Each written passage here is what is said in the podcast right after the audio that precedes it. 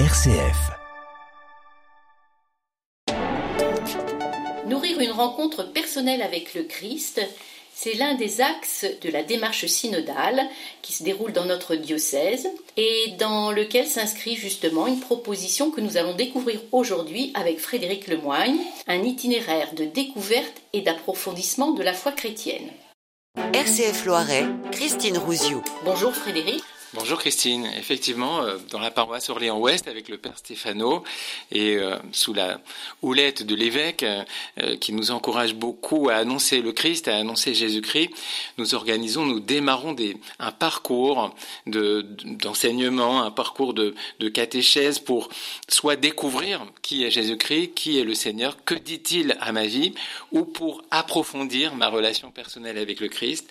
Ce sont des soirées qui sont organisées avec euh, une équipe de laïcs et, le, et le, prêtre de, notre paroisse, et, qui s'adresse à tout le monde en fait. Hein. J'allais vous poser la question, ça s'adresse aussi bien à des jeunes qu'à des adultes, à des personnes du secteur ouest comme aux alentours?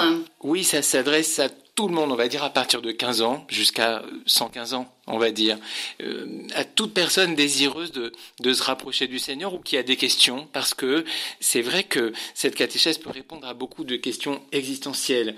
Elle permet aussi de d'annoncer l'espérance dont nous sommes animés dans l'Église et la bonne nouvelle, la bonne nouvelle, le fameux kérigme, qui est cette annonce de la résurrection et de la vie éternelle, pardon, que, que je peux expérimenter, moi, en vivant aujourd'hui uni à Jésus-Christ. Alors, quand est-ce qu'on lieu ces rencontres, euh, la proposition est laquelle?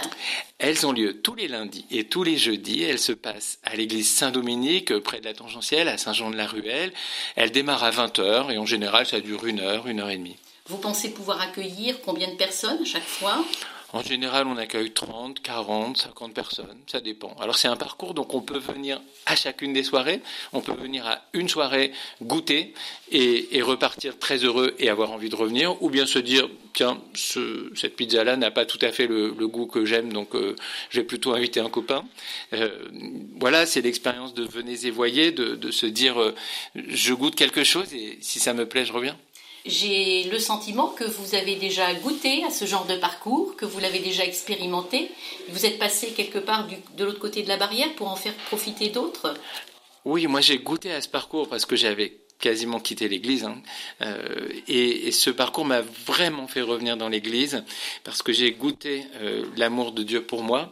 J'ai expérimenté euh, cette bonne nouvelle qui s'adresse à chacun avec ses pauvretés, ses faiblesses, ses difficultés et, et aussi cette manière d'annoncer Jésus-Christ qui est très proche, très existentielle, très, très concrète en fait, qui s'adresse à l'homme d'aujourd'hui. Ça, moi, ça m'avait beaucoup plu. Tous ceux qui sont donc en recherche de la bonne nouvelle sont invités à rejoindre cet itinéraire de foi à Saint-Dominique, euh, proposé les lundis et jeudis jusqu'au 21 mars inclus.